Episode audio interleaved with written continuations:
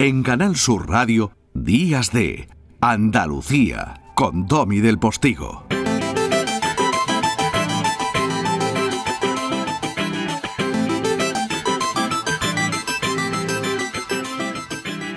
Raúl Jiménez, buenos días. Muy buenos días. Eh, ¿Qué es eso de ser responsable de la Agencia Digital de Andalucía? Bueno, pues personalmente es una satisfacción, pero sobre todo una responsabilidad, ¿no? Porque la Agencia Digital de Andalucía se ha creado para, para impulsar la transformación digital de la Administración con el objetivo eh, fundamental de, de, prestar mejores servicios públicos a través de herramientas digitales. Por tanto, una responsabilidad y más ahora, más si cabe cuando el mundo, a través de la pandemia, ahora también a través de esta guerra de Rusia o invasión de Rusia sobre Ucrania, pues está puesto, está poniendo los focos más que nunca en la digitalización, por tanto, más responsabilidad. La verdad es que en una era digital como la que estamos eh, viviendo, parece necesario el eh, tener eh, instituciones u organismos que se encarguen del asunto, pero usted es consciente que la ciudadanía, eh, cuando se le habla de que desde lo público se monta una agencia nueva, se le pone la oreja de punta, ¿no? Hombre, sí es cierto, se pone el punto precisamente porque hemos tenido quizás en toda la agencia y eso pues posiblemente un pasado digamos no no no positivo. Esta agencia es una agencia muy limpia en el sentido de que es la reorganización del personal y los recursos ya existentes, es decir, no hay ni más dinero ni más personas, simplemente todos los recursos eh, económicos, los recursos mm, humanos distribuidos en las consejerías, delegaciones de la propia Junta se integran para formar una, agencia. Con lo cual, sobre todo, vamos a, vamos a conseguir mucho ahorro económico que repercutirá en una mejor calidad de servicio, ya que había sistemas y necesidades que estaban duplicados, triplicados, y como había puestos repetidos, al unificarlo, pues se van a poder hacer extender mucho más y también, es todo se ha dicho, somos una agencia administrativa donde solo forman parte de ella personal funcionario. Pero creo que también, por otro lado, estamos viendo que hay bueno, acogida positiva, porque además estamos intentando darle un toque pragmático, es decir, una agencia digital de tecnología, pero intentando ser eh, eh, pedagógico y que llegue a la gente, ¿no? Algo, bueno, para solucionar problemas, no, no, no que no nos centremos en resolver problemas tecnológicos de ingenieros que pueda quedar un poco alejado del ciudadano. Estamos intentando darle algo, eh, soluciones a problemas reales, cotidianos, muy repetidos que hemos vivido todos, bueno, y un poco estamos intentando diferenciarnos por ese camino. Hmm. ¿Cuál es la estrategia? Se acaba de celebrar ese Congreso Andaluz eh, de Ciberseguridad. ¿Cuál es la estrategia con la que se ha presentado, digamos, en sociedad la actividad de la Agencia Digital de Andalucía esta semana? Nosotros básicamente tenemos cinco grandes estrategias. Eh, la primera, esta que hemos presentado, es la estrategia de ciberseguridad de Andalucía. ¿Qué es esto? Bueno, pues hemos pensado, si vamos a hacer una transformación digital de la Administración, eh, lo primero que tenemos que garantizar es que la información, la integridad y la confidencialidad de los datos eh, estén lo más asegurados posible. ¿no? no podemos intentar trasladarme un mensaje nuevo de, por favor, haga usted estos servicios a través de soluciones digitales sin que tengamos la garantía o la seguridad de que la información está bien, digamos, eh, eh, segurizada. ¿no? Por tanto, por eso hemos hecho esta estrategia de ciberseguridad y además con una segunda vía. Una segunda vía es que en Andalucía realmente eh, tiene ingredientes interesantes pues, para, hacer, para crear una industria de la ciberseguridad. La ciberseguridad tiene la ventaja de que a mayor digitalización tiene que ir acompañado con mayor seguridad. Por tanto, es un, un sector empresarial, un sector de negocio que tiene un potencial enorme y que va al auge, en auge seguro. Y por otro lado, para, para fomentar la industria de la ciberseguridad realmente necesitamos talento y un ordenador. No necesitamos crear industria y se puede sobre todo realizar desde cualquier parte del mundo. Y por eso eh, Andalucía, como un caso ahora que se ve enormemente en la prensa, el caso Málaga, pero también Jaén, Sevilla. ¿Se refiere usted al caso Málaga? Eh, porque ahí va a estar el edificio dedicado a ciberseguridad de una parte de Europa de Google. Eso es, de Google, de, de Vodafone, de Decra, de, Telefónica, o de Volutio Jaén, o de Fujitsu también, que pondrá otro centro próximamente en, en Sevilla. Por tanto, muchas ciudades multinacionales de prestigio mundial están poniendo su ojo en Andalucía porque eh, tenemos talento, tenemos capacidad y, ¿por qué no? También tenemos calidad de vida, insisto, porque ahora se puede trabajar desde cualquier parte del mundo para cualquier parte del mundo. Y por eso queremos impulsar y tomar una serie de iniciativas que sitúan a Andalucía como un referente en la ciberseguridad en el mundo, tanto, especialmente con la formación ciudadana en general, que es otro de los pirales, todos estamos conectados a la red y, por tanto, todos somos vulnerables y pueden los los ciberdelincuentes, intentar entrar en nuestra información, en, nuestro, en nuestros datos, con nuestra información, y sobre todo todos estamos conectados, por tanto, a través de nosotros también pueden entrar en cualquier otra red. Por eso uno de los pilares es la ciudadanía, la formación de la ciudadanía, y otro también la formación de profesionales, de desempleados, eh, eh, la reutilización del talento tecnológico existente para fomentar e impulsar la ciberseguridad. Raúl Jiménez, le agradezco mucho estos minutos en la mañana de este último sábado del mes de marzo. Volveremos a hablar seguro, porque, seguro decía yo, porque de seguridad en Internet no se trata solo de que entren o no en nuestro propio ordenador y en que tengamos eh, la certeza de que nuestros datos están siendo utilizados convenientemente. Se trata de que incluso a la hora de sacar eh, un número para una consulta hospitalaria o entrar en nuestro banco a través de Internet, eh, hacer una transacción de cualquier tipo, en fin, pues eh, cualquier hackeo, cualquier intervención nos puede directamente complicar muchísimo la vida o incluso robar, entre otras muchas cosas. Por lo tanto, este es un tema candente donde hay además un nicho laboral importantísimo para nuestros hijos, porque estas son las cosas que nos trae la era digital en la que estamos absolutamente inmersos. Que le vaya muy bien en esa agencia digital de Andalucía, nosotros que lo vayamos viendo, Raúl. Muchas gracias.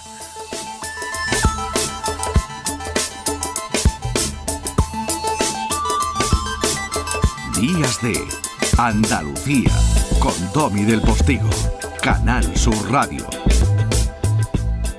Sí se daba la circunstancia de que este jueves, eh, como recordaba, petaba la web del Congreso de los Diputados en España, al menos durante un par de horas. Un ataque informático que coincide con el ataque o hackeo típico de los patrocinados por la ciberguerra paralela que se trae entre manos Putin.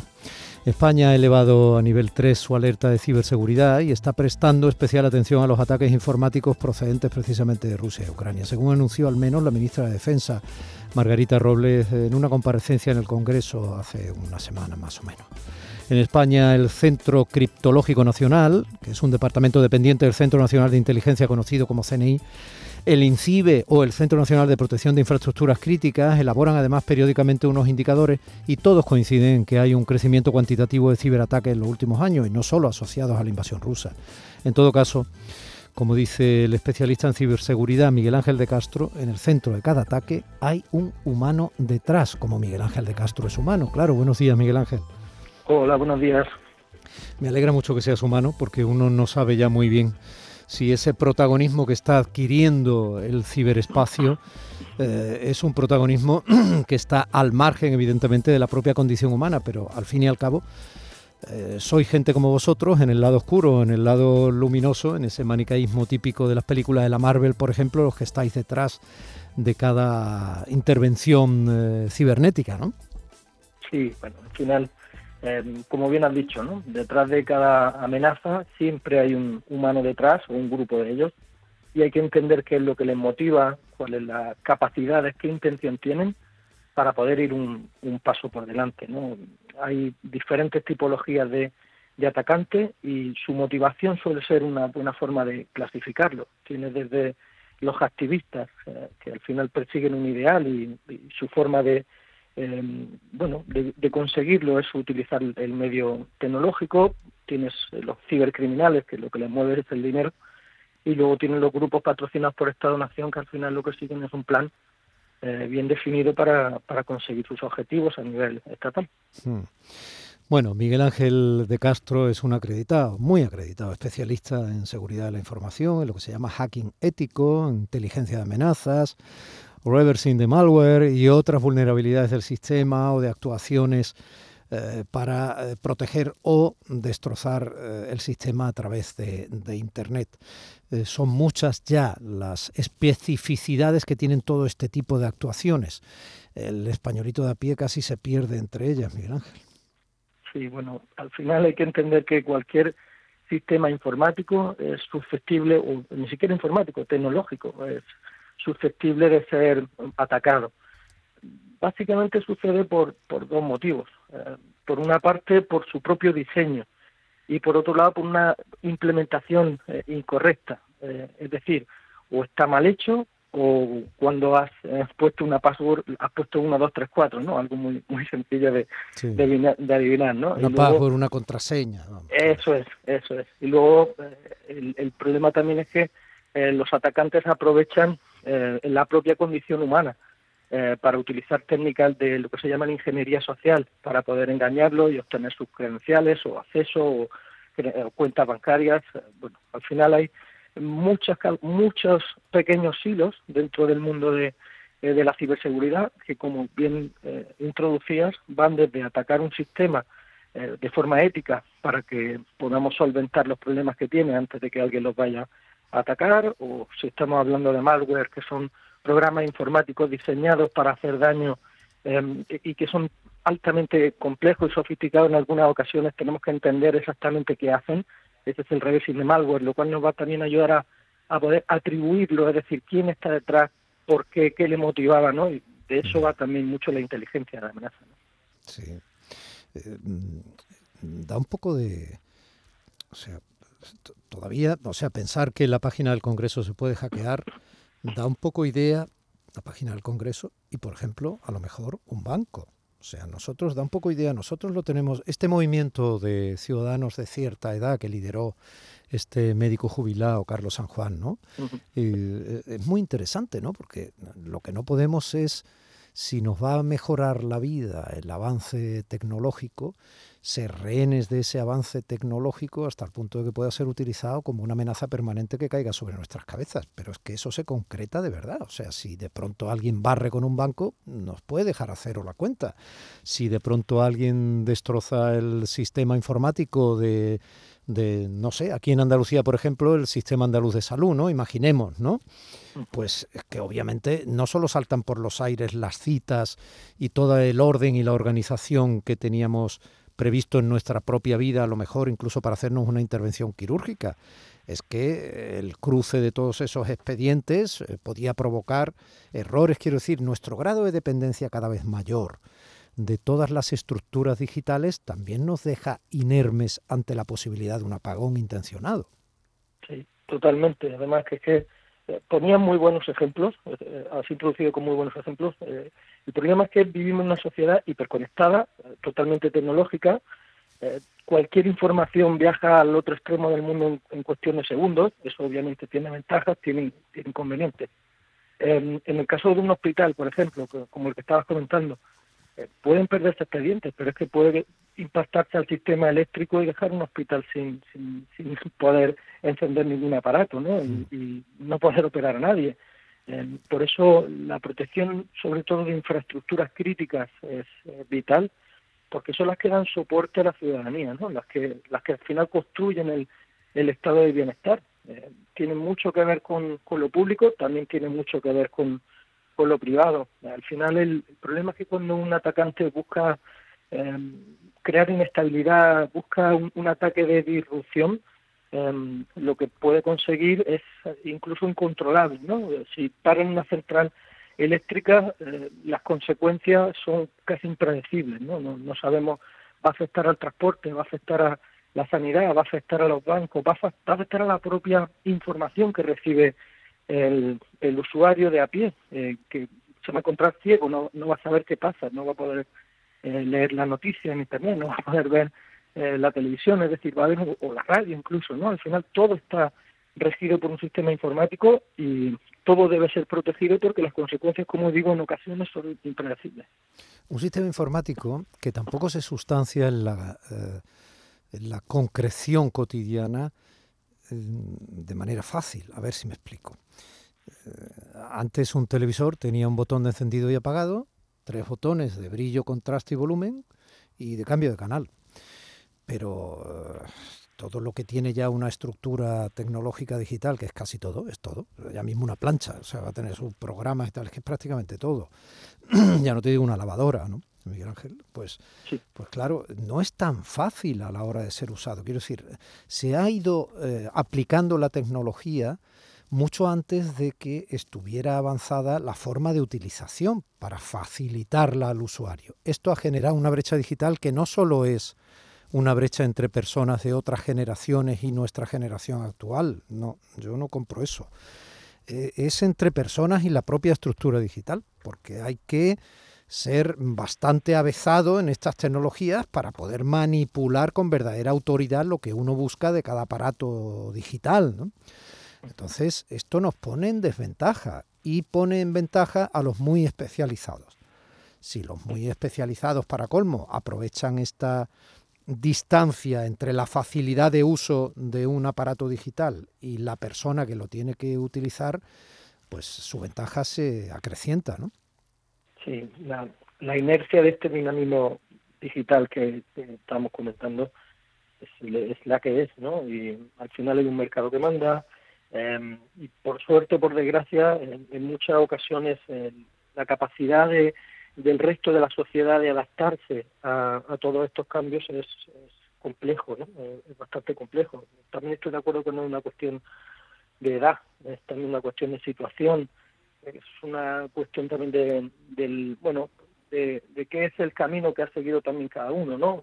Yo, yo creo que, que eh, y en el sur, eh, en el sur hay una cantidad de talento, de, de capacidad, eh, muchos de los compañeros con los que trabajo, eh, por desgracia no estamos allí ahora, pero, pero son del sur, ¿no? Y llevo más de 20 años dando, dando clases, además del desarrollo de, mi profesión, y, esa formación siempre ha estado alineada con este mundo y hay muchísimo talento, muchísima capacidad. Eh, esperemos que los programas formativos escolares empiecen a, a incluir eh, más contenido digital.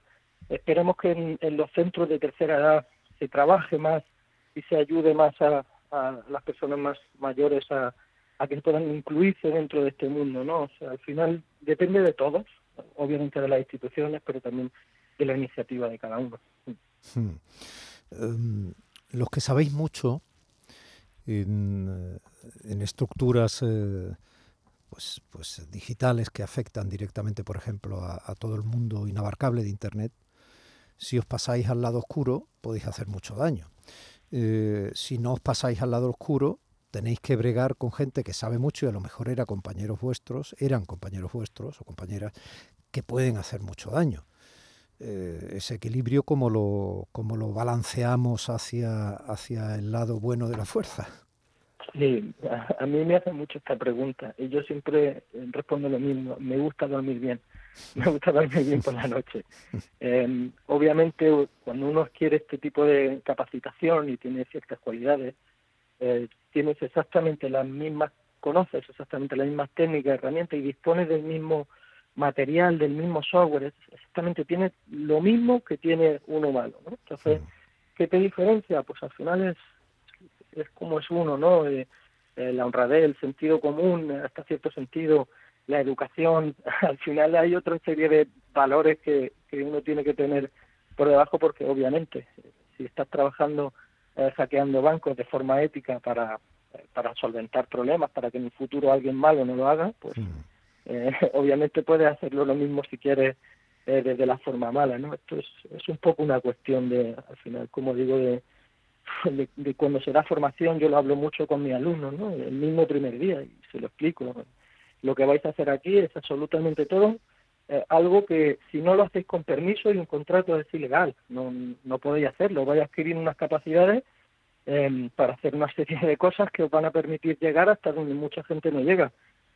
Eh, se identifica también muy rápido eh, la gente que la gente que ve que no va a ir por buen camino, de verdad desde el principio se ve, pero bueno es, es muy complicado. Al final en el mundo en el que uno se mueve eh, sabe con quién con quién habla y, quién tiene al lado, eh, pero cuando se trabaja, por ejemplo, en, en, infiltración en, en sistemas de, de, atacantes, de crime o de activistas y demás, pues ahí también ves, ves el otro lado, ¿no? Ves qué es lo que le motiva. Al final, si, eh, si eres un activista de Anónimos y está muy bien eh, algunas de las cosas que propugnan, pues ahora están luchando contra lo que está pasando en Rusia o, o cuando están, eh, hay una campaña de Greenpeace, pues los apoyan también, pero las cosas hay que hacerlas bien, hay que hacerlas desde el lado de la ley porque es, es la regla que nos, al final nos, nos rige a todos o nos debe regir a todos, ¿no? Y no viviríamos en una total anarquía. Bueno, es, es complicado, es complicado. Yo lo tengo, lo he tenido claro desde siempre, quién quería ser y cómo quería ser, y es lo que trato de transmitir a, mis alumnos, por ejemplo, en, mi día a día. Sí, lo que pasa es que buscar el caos, que es algo que se puede perfectamente sentir eh, cuando se provoca o se intenta provocar eh, con herramientas digitales en un mundo que cada vez es más interdependiente y dependiente de lo digital, buscar el caos tiene un enorme atractivo, ¿no? Es el lado oscuro total, ¿no? Y, y bueno, vuelves a dejar patente, y yo no paro de humildemente decirlo en este altavoz que me permite, eh, en este caso la Radio Pública de Andalucía, como lo he hecho en otros medios, en que en la educación está todo y en los valores, pero vivimos en un mundo tremendamente pragmático, cada vez más y vertiginoso. Entonces, mm. si no incidimos en la educación y en los valores como escudo, pues al final se va efectivamente a lo efectista y a lo, a lo eficaz en función de lo que me fascina, me pone y si entramos ya en guerra, ¿para qué te voy a contar? O bien por temor a la desobediencia al líder, por lo que te puede hacer, o bien porque crees que efectivamente todo vale contra el enemigo, entonces ahí sí que no hay cortapisa, ¿no? A propósito, tenemos cosas que temer de esta guerra en la que se ha empeñado Putin nosotros, desde el punto de vista de la ciberguerra. Bueno, eh, al final somos un país OTAN, que pertenece a OTAN, Rusia que tiene una estructura eh, cibernética de, ataque muy bien definida, muy, muy bien estructurada, eh, con altísima capacidad y, que lleva trabajando muchos años. Esto no, estamos hablando de, algo que sucede hace dos meses. Para todas las acciones, operaciones cibernéticas que, Rusia ha realizado, está realizando a día de hoy, se sustentan en un trabajo que llevan haciendo aproximadamente desde el 2014. Al final ellos tienen GRU, que es el Servicio de Inteligencia Militar, tienen el SVR, que es un departamento que proviene de la extinta KGB, que se dedican a operaciones de inteligencia en el exterior, tienen el FSB, que es el Servicio Federal de, Seguridad, que también venía de la extinta KGB y que se ocupan de operaciones de seguridad e inteligencia en el interior de Rusia. Es decir, eh, como ves, esto está muy bien estructurado, cada uno eh, se dedica a, cosas concretas eh, y, como digo, desde el 2014-2015 se vienen realizando operaciones de ciberataque contra Ucrania. 2017-2018 hubo un montón de operaciones eh, de acceso a centrales o, a, sistemas eléctricos, a empresas que se dedican al sector eléctrico público y privado a lo largo de toda Europa y en Estados Unidos. Es decir, eh, claro que tenemos impacto, claro que eh, lo vemos en el día a día, claro que tenemos un, aumento a día de hoy y esto no es algo que se que sucede de un día para otro. a mí cuando eh, me preguntan, bueno, pero esto es algo nuevo.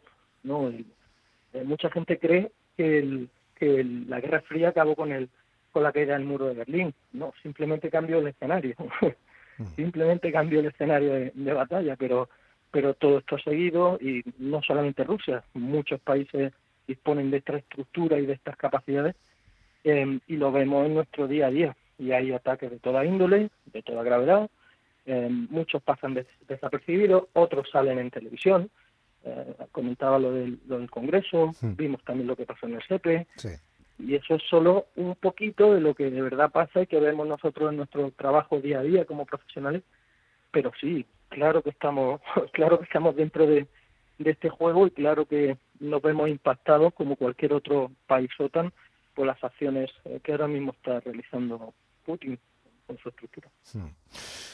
Bueno, pues agradezco mucho a la Agencia Digital de Andalucía que nos haya permitido, como intermediaria además, después de ese Congreso andaluz que se ha celebrado en Málaga de ciberseguridad, contactar contigo, Miguel Ángel de Castro, porque, bueno, no solo eres puntero en este tema, sino que eres un tipo encantador. Vente a vivir Andalucía, ¿no? Sea, aquí está, vamos, después de que Bernardo Quintero monte este centro impresionante de ciberseguridad de Google ahí mismo en el Muelle 1, al, ladito del Mediterráneo, y tantas multinacionales lo estén haciendo en otros lugares de Andalucía también, como Jaén, como Sevilla, como Cádiz, Málaga, lo estaba comentando antes eh, Raúl Jiménez, ¿no? el director gerente de, la ADA. Pues vente para acá. Sí, me apetece mucho volver. Eh, ojalá que pronto eh, siga este crecimiento, se siga apostando por, por las nuevas capacidades. nuestro, en nuestro pequeña patria que, es Andalucía siga evolucionando y, pronto, no solo yo, otra mucha gente pueda estar allí y haya mucho futuro para mucho talento que hay allí en Andalucía. Y por supuesto, en el ordenador un antivirus como mínimo, ¿no? Como mínimo, como mínimo. Y mucho sentido común, mucho sentido común, que es fundamental. Mucho sentido común. Un abrazo muy grande, buen sábado. Otro, un abrazo a todos, chao. 24 horas en internet Oh yeah. 24 horas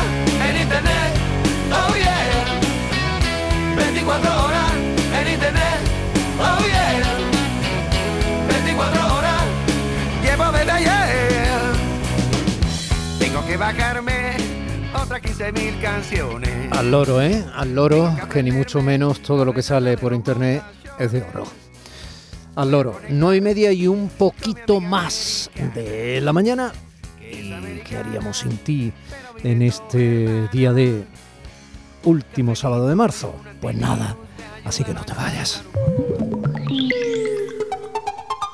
Días de Andalucía con Domi del Postigo, Canal Sur Radio.